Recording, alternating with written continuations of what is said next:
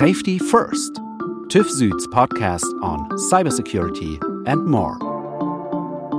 Welcome to Safety First. I'm Sabine Krömer from Corporate Comms at TÜV Süd and your host. In today's episode, we have Steve Orrin as our guest. He is Federal Chief Technology Officer at Intel Corporation. We discuss how federal government in the United States is challenged by cyber attacks and what lessons were learned from major attacks like the SolarWinds supply chain attack. Welcome, Steve. Great to have you on the show. Thank you. It's a pleasure to be here today. Steve, you are the Chief Federal Technology Officer for Intel Corporation. What is the scope of your role actually? Well, it's really interesting. Uh, the role actually has multiple aspects to it. We'll start with part of my role is to help translate Intel technologies and capabilities and features into government speak to help the federal government understand how they can leverage those technologies into their missions, into the enterprise, and leverage it into their ecosystem. So a part of it is external facing. The other part is then taking government requirements and translating them back into Intel speak so that our business units, our technologists, our architects, and developers can understand the needs and requirements of the federal market and implement those into the next generation of hardware and software. I also own the strategy, solution architecture, and solution architecture teams for federalizing Intel solutions. And what I mean by federalizing is taking commercial solutions that we build for corporations and industry and the OEMs and adding the federal spin or making it mission specific so that it meets the needs of the federal use cases. And so a lot of our activity is working with our commercial solutions and the federal government to help them adopt those technologies and adopt those innovations into the federal environment. And whether that be the scale of the enterprise systems that the federal government has to deal with or mission specific challenges that they have at the edge and in the cloud. So this leads me directly to my second question, because as I understand, you are a representative of the private sector and you are counseling the US government on cybersecurity issues, right? So what topics are you driving currently and how exactly can Intel help the US government? starting with the, federal government has a lot of challenges just in the scale and scope of the mission and of their enterprise. And when you look at what are the current high activities we, we are working on with them, data protection is top of mind. How do I protect my data no matter where it sits within the cloud, at the edge, in the data center, um, across multiple agencies? Zero trust is the, the term de jour that everyone is using. It was mentioned in the uh, cybersecurity memorandum and the executive order from earlier this year and from last year. And it really is not a technology, but an approach, a way of approaching cybersecurity that takes into account a lot of the things we've done in the past around risk and security controls and, and really applies a new approach to how you deliver it.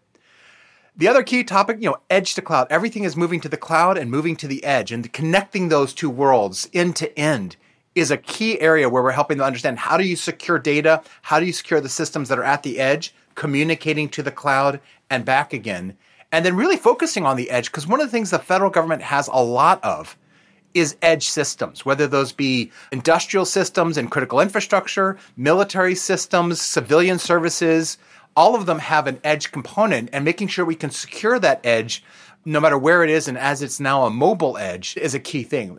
And how does Intel help? It really comes down to four things. First and foremost, Intel has embedded security capabilities and technologies in the hardware and in the software we provide. And so our hardware comes with security capabilities, whether it be data protection, crypto acceleration, network security, threat prevention built in.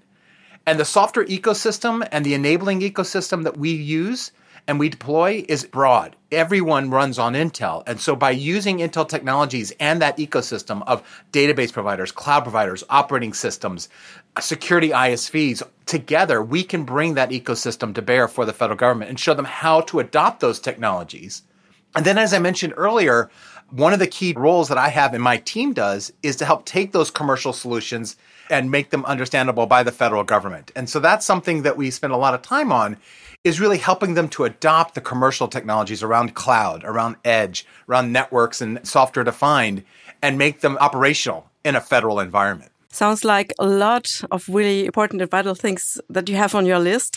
Just to give our audience a clear definition, what exactly does the term federal government of the United States comprise? So, because they have their own cybersecurity people, of course, their own IT intelligence and anything, which authorities and administrative bodies take care officially of the nation's cybersecurity, like I think of the CISA, of the FBI, and the NSA? And how do their tasks differ from each other? So that's a very interesting question, Sabine, and it really is uh, not a one size fits all. Every agency across the federal government has its own cybersecurity teams. Some are larger than others. Some have different missions. Some of them are localized. You know, the Forestry Service has to protect the Forestry Services systems, whereas CISA and DHS has a, a charter to protect all critical infrastructure as well as the federal systems. The NSA and, and uh, other parts of the DoD have auspices to control and secure the military and intelligence networks. And then FBI and DOJ have a law enforcement charter. But really, when you talk about the federal government, it's broader than just the agencies. The federal market really comprises of the defense systems and defense agencies, the intelligence agencies, and the civilian agencies. As well as what we call the defense industrial base, which includes the large system integrators and primes, federal OEMs, the federal arms of the Dells, HPs, and other OEM systems and cloud providers all have a federal division. And then, of course, the software providers, the Red Hats and the IBMs and CrowdStrikes all have federal parts of their business. And so when you talk about the federal market, it really encompasses that entire ecosystem of both the end customer as well as the entire services ecosystem of software, hardware, and integration partners.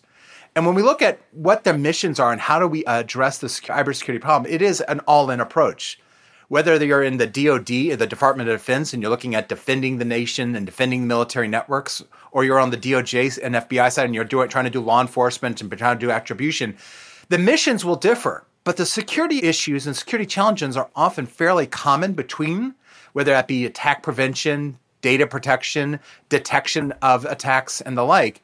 And so a lot of it really comes down to how do you apply the technologies and the solutions to the specific mission understanding there's a lot of commonality between them. And ultimately, they have their own missions to execute, whether, again, that be law enforcement, critical infrastructure protection, and threat and attack detection.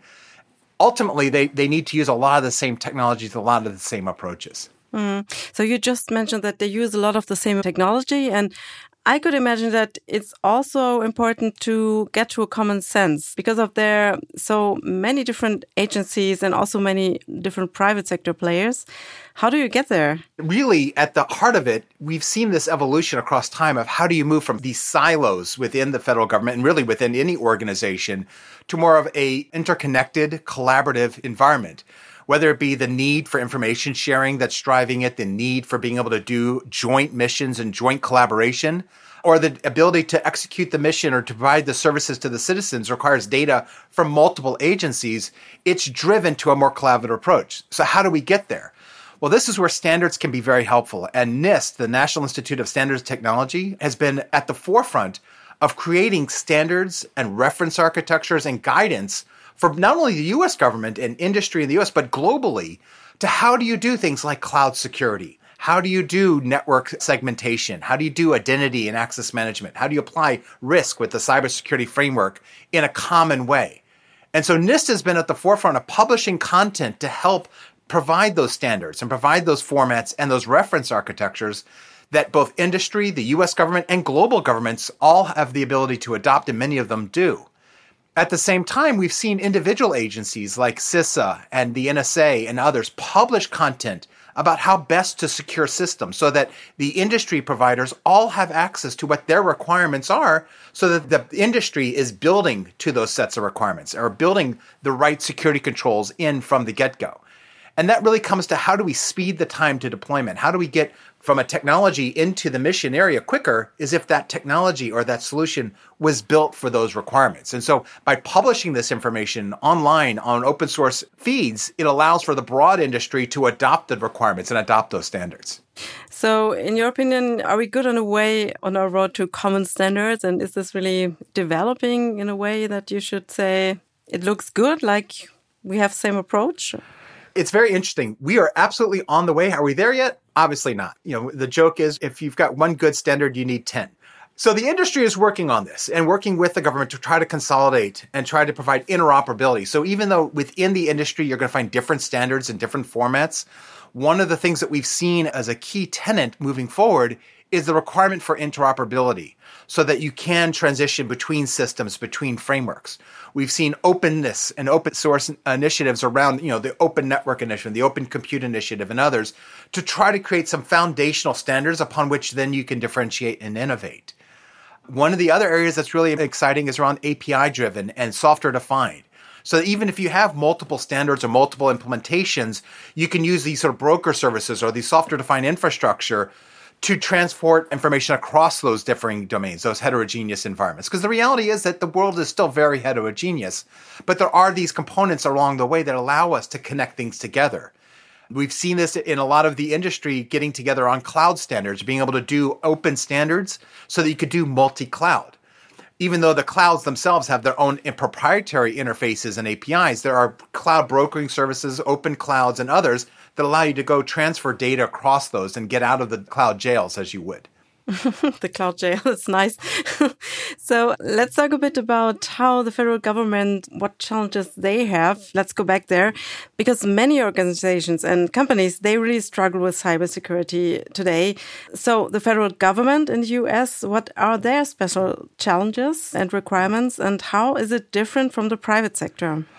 So, at its core, the federal government has a lot of the same challenges. It's just the scale of the uh, criticality is at a higher level. The difference between most organizations in the private sector and the federal government and the public sector is the criticality of the data and the systems, the national security aspect.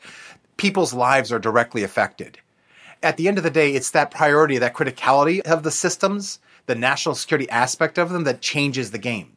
The other is the sheer scale the size of the federal government systems and how many different agencies and people and data that it serves is much larger than individual organizations. So they have to do this security across a much broader scale, across multiple organizations.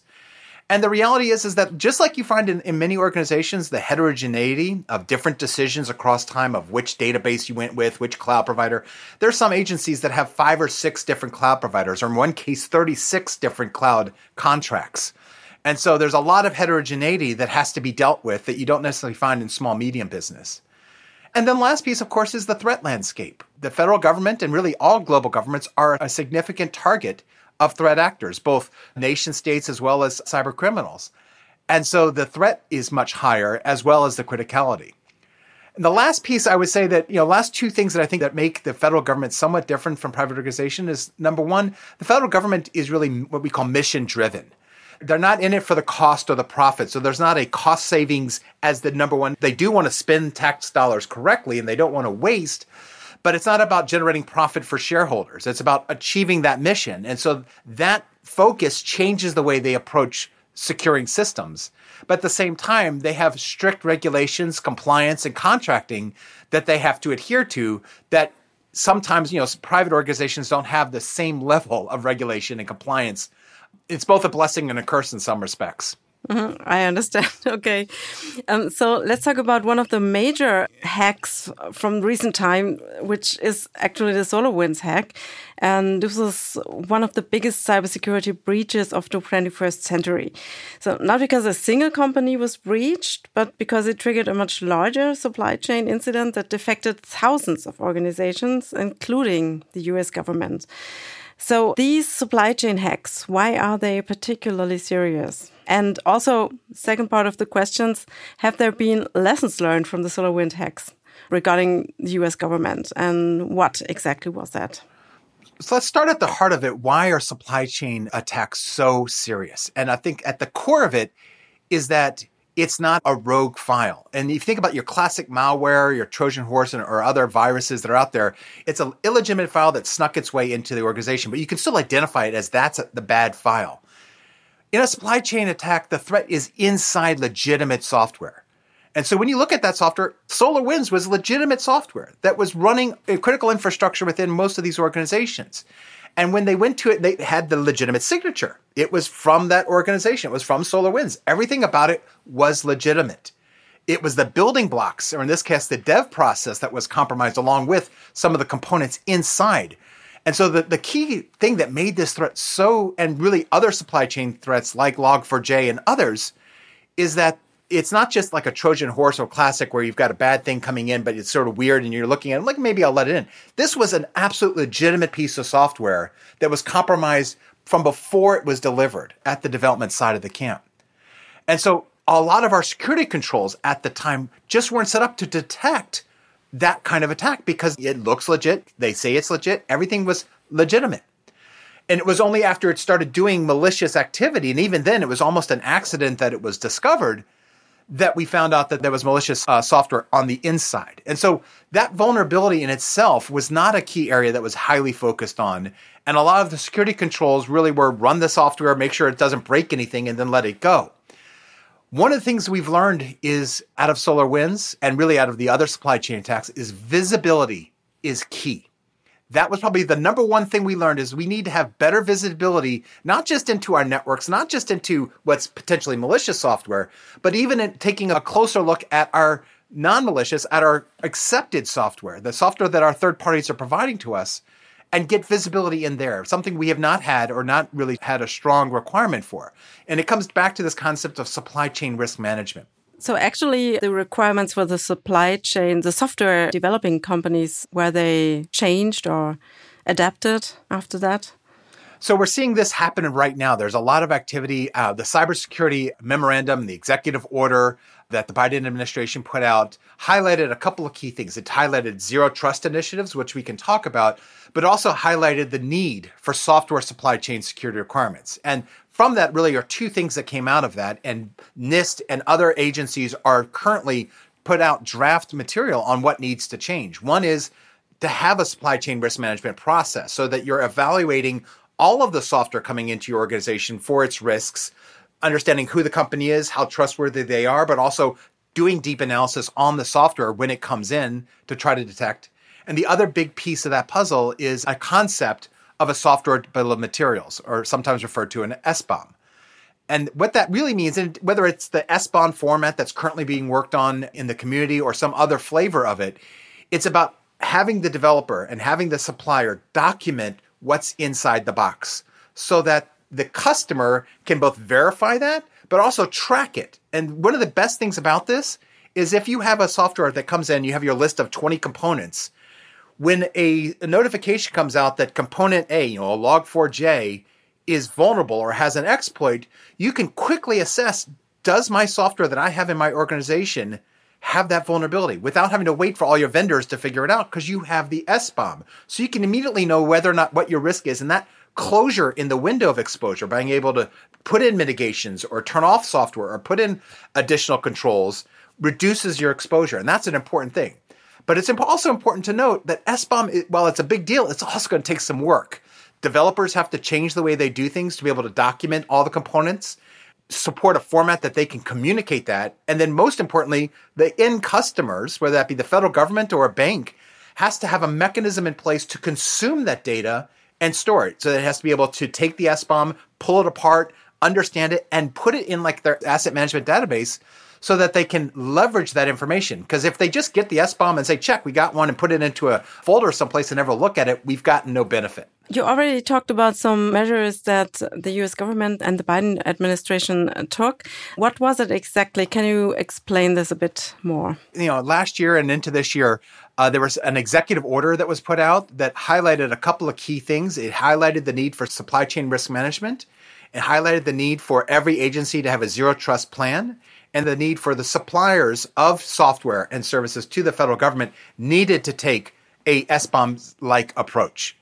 Then the memorandum codified, that one came out later, codified that the time frame. So one first one said you've got to have a plan. The second one says here's when you have to have the plan published. So all of the different agencies had to report here's my plan at a certain date. Here's the steps we're going to take to adopt these technologies. Here are the standards that need to be developed. And so it really put a timeline and put the onus on the individual agencies to make it happen. And it also said NIST go put together a standard for how to do supply chain security, which they've published a draft now that's floating around. I think it's uh, NIST 800 207 is a standard that's currently in draft and is being reviewed of how to do supply chain risk management.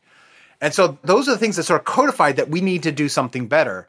And got the industry to open up because one of the key tenets in there is that all, at some point, the contracting language of how the government buys software and licenses software and contracts for software to be developed is going to require supply chain risk management from those vendors, from those suppliers and developers. And so by codifying that into the executive order and the memorandum, it notified the entire ecosystem of software and hardware providers that they needed to start building this into their system so that we can be ready for when the government starts to require it as a contractual requirement for all new software and services being deployed. How is that to be seen on the global level? I think there's not, never will be one common standard regarding um, supply chain security. There will be different approaches.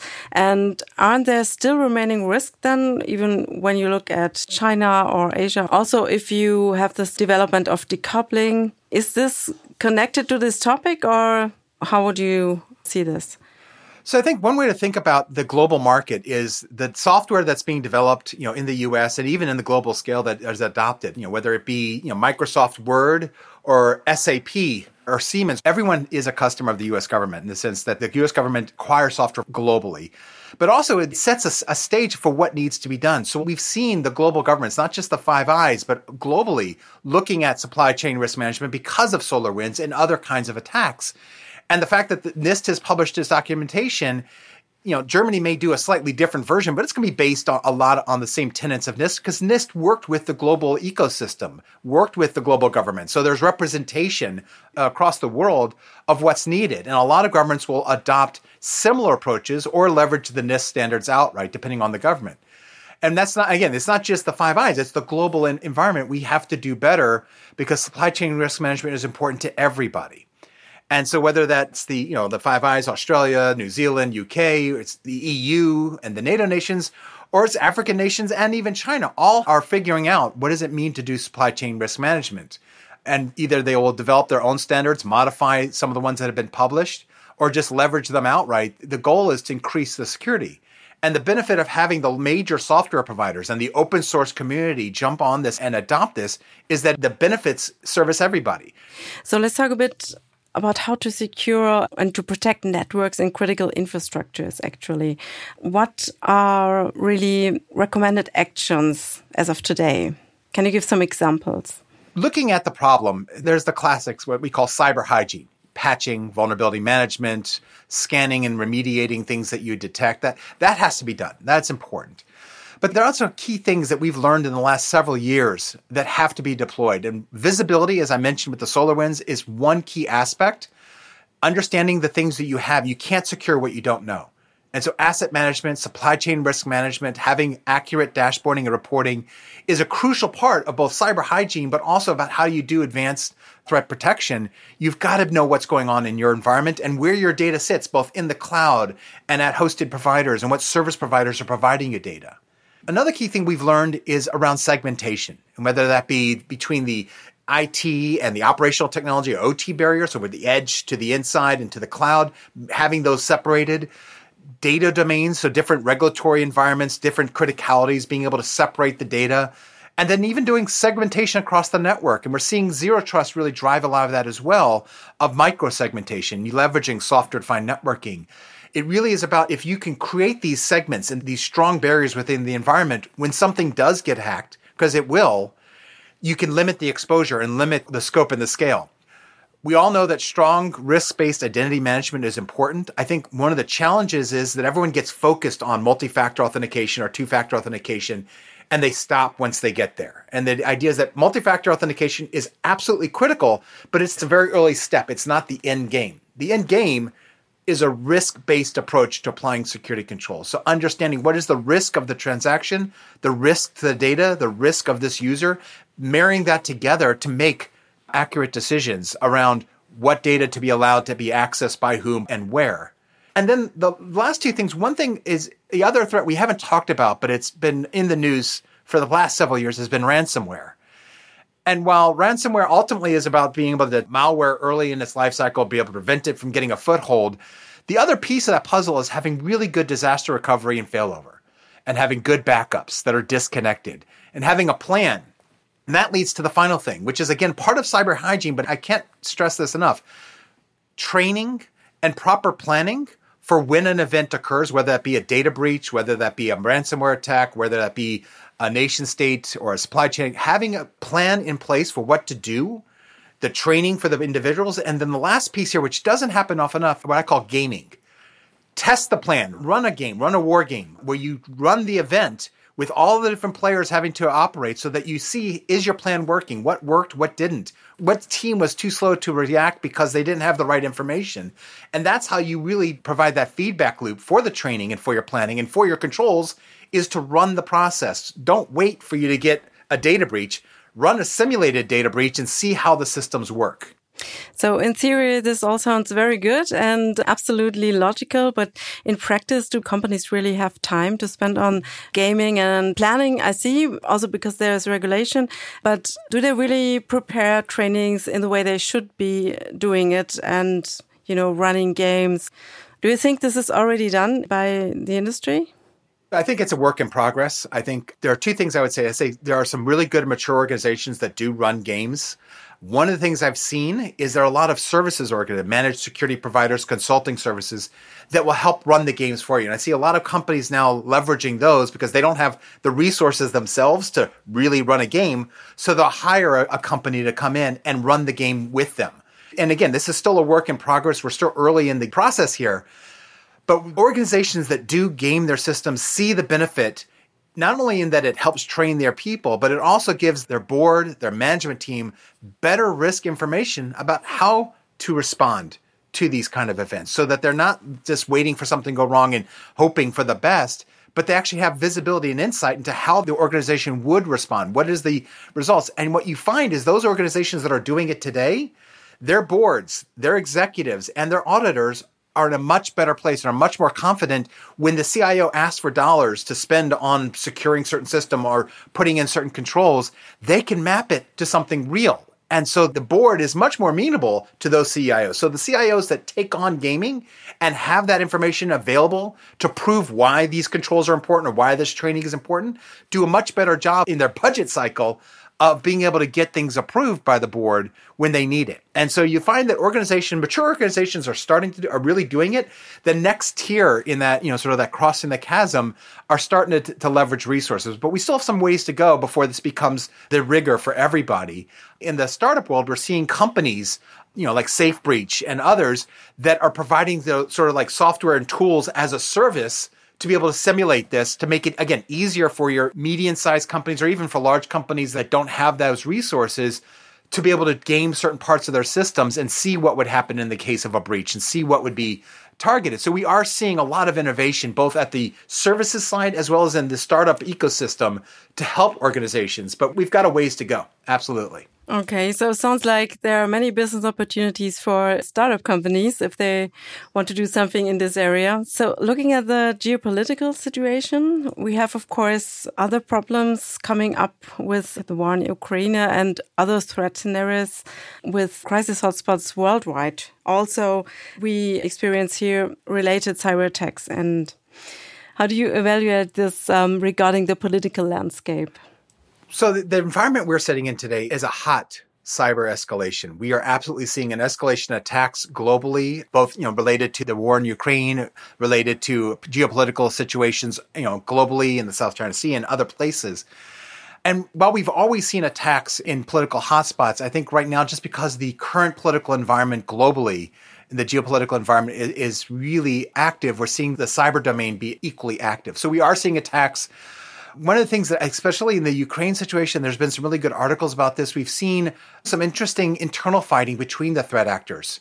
And what you found is that, you know, there have been examples where Ukrainian teams that were once sort of allied with certain cyber critical organizations are now attacking them or publishing information. So we've seen source code from various different ransomware uh, products being published. At the same time, one of the things we're seeing is that it's not just nation states that are being targeted. It's not just the US or, or the EU. And so we're seeing private sector, critical infrastructure, interest globally being targeted and attacked. And so it's important to recognize is that when you're looking at, do I need to secure myself? everyone is a potential target. We saw that with the ransomware, that it could be a Colonial Pipeline or it could be the JBS uh, meatpacking industry. Everyone could be a target of these kind of cyber attacks. And so the current situation is it's definitely an escalation. We're seeing much more attacks. We're seeing a lot more target attacks. And it basically is justifying that we need to have the proper security controls. We can't wait until we've been breached to then do uh, better security for our data. We have to do, be proactive here. In the near future, what do you think? How will the challenges develop? So I think some of the challenges we're seeing in the near future number one, we're seeing a lot more collaboration and joint activities. And so in the past, where everyone was their own little domain, we are truly an interconnected society, whether that be at the US government level or the global private sector. We are truly interconnected. We are leveraging cloud services. We are trying to do, you know, joint capabilities, being able to provide citizen services or banking services that require working on mobile phones that interconnectedness requires a joint security solution, whether that be proper information sharing, being able to do data sharing, collaboration, and joint missions. Those changes in the landscape, both from a threat perspective, but also in a security perspective. And this is why we're seeing the move to zero trust and the move to a risk based approach is because you can't just rely on your protections alone. Your data exists outside or in other people's hands, or you're being serviced by third parties. So you have to think about the end to end and where your data sits. And that's why a data centric security and risk based controls are absolutely going to be the trend we see going forward. The other thing that I think is really interesting, and we're seeing the, some of the requirements today, but it's going to continue, is what I call the cyber embedded in everything. IoT, Internet of Things, whether that be your car, you know, household appliances, your phone, they are all internet enabled devices. And the idea of, well, somebody else will secure it or I'll get a firewall now, those days are gone. And so what we are starting to see is everything is going to have some security inside embedded or have an embedded capability. And the legacy systems are going to need to be managed appropriately because we can't rely on legacy security for the new threat landscape. Absolutely. How do you manage that in your professional life? How do you prepare for a cyber attack? So for me, there are sort of five or six things that you do. Uh, number one, multi-factor authentication. So whether it be my online accounts, my access to my phones, you have multi-factor. You need to have it today. The good news is it's not hard. Your phone is a great factor that you can get multi-factor or token-based apps for your phone. There are a variety of them. They actually now all interoperate with each other. So you can use Google Authenticator, Microsoft Authenticator, Duo Security, and leverage them on multiple sites. So number one is multi-factor. And then the other thing, as I mentioned this earlier, is a key thing we've got to do, and it's, it's visibility. So for me, it's about monitoring, checking what's going on, looking at the data, monitoring your personal finances, your emails. You've got to be vigilant and monitoring your systems and making sure that they're still secure. Turn on security. Keep your antivirus update, turn on all the security features, get rid of default patches, all that sort of cyber hygiene you have to do. And then the last two is having good backups. And I notice I use the plural there. It's not one backup, multiple backups.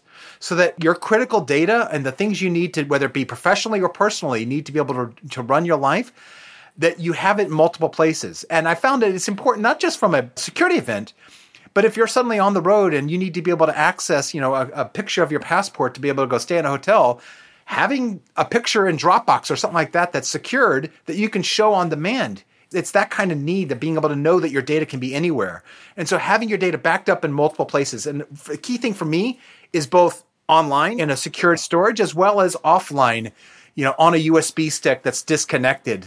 I thought that USB sticks are out of scope.